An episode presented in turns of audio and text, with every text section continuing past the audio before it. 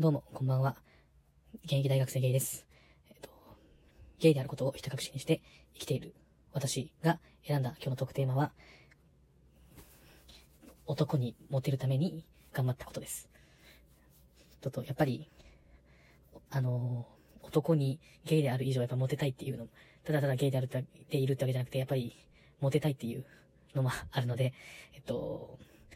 2、3年前まではちょっと彼女がいたんですけど、彼女と別れてから、ちょっと本格的にゲイの活動をし始めた時に、ちょっとこのままじゃモテないなと思って。そのやっぱり彼女がいた時の体は、体とか見た目はやっぱ細くて、結構スラッとしてたんですけど、ちょっとゲイの世界だと、なかなか細い人はモテなくて、顔が、顔の、顔が微妙でも体が太かったら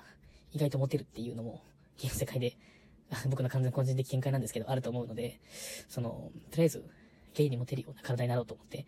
ジム行ったり、ジム行って筋トレを始めました。プラスちょっと、やっぱりガチムチになりたいと、体大きくなりたいなっていうことで、そこから食事も増やして、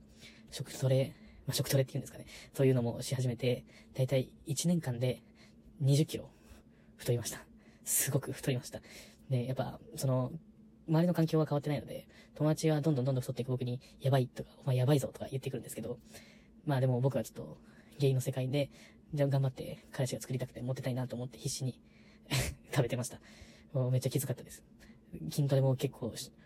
ジムも週、もともと全然行く人じゃなかったんで、週1とか週2とか行ってて、あまあそれでも、なんか本当に筋トレしてる人からしたら少ないんでしょうけど、自分はもともと全然行ってなかったんで、すごく頑張りました。あと、毎日、腕立て、ちょっとやっぱ腕を太くしたいなって、あと胸板とかもつけたいなと思って、腕立てを1年間毎日100回やってました。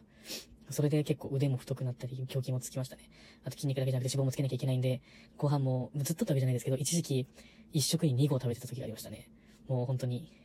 ご飯、飯だけを食べて、おかず少ないみたいな、そんな生活を、その、周りと友達とご飯行くときはちょっと恥ずかしいんで、そういうことは絶対しないんですけど、夜一人で自炊す、夜結構自炊するんですけど、自炊するときとかは一人で2合とか1回食事で食べてました。その時のお米の減り方はすごかったですね。ちょっと本当にめっちゃ買ってました。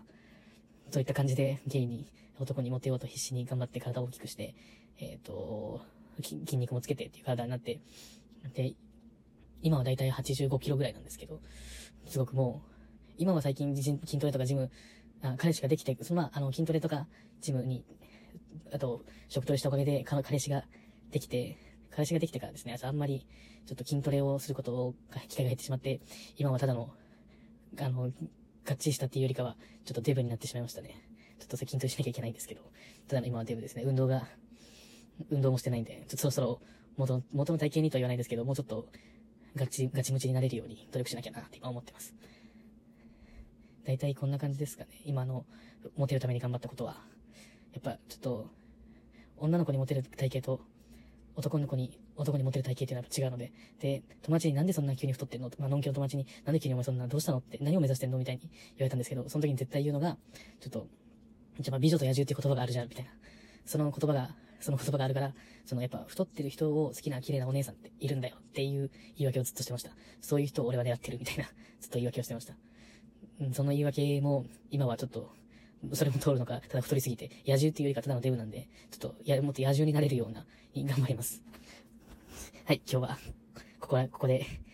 終了とさせていただきます。何の話だったのかな？変な話だけど、まあ男にモテるように、ちょっと努力したよっていう話でした。まあ、雑談ですね。今日も皆さん聞いていただいてありがとうございます。面白いと思った方はぜひ、いいねボタンなど押してください。ありがとうございました。おやすみなさい。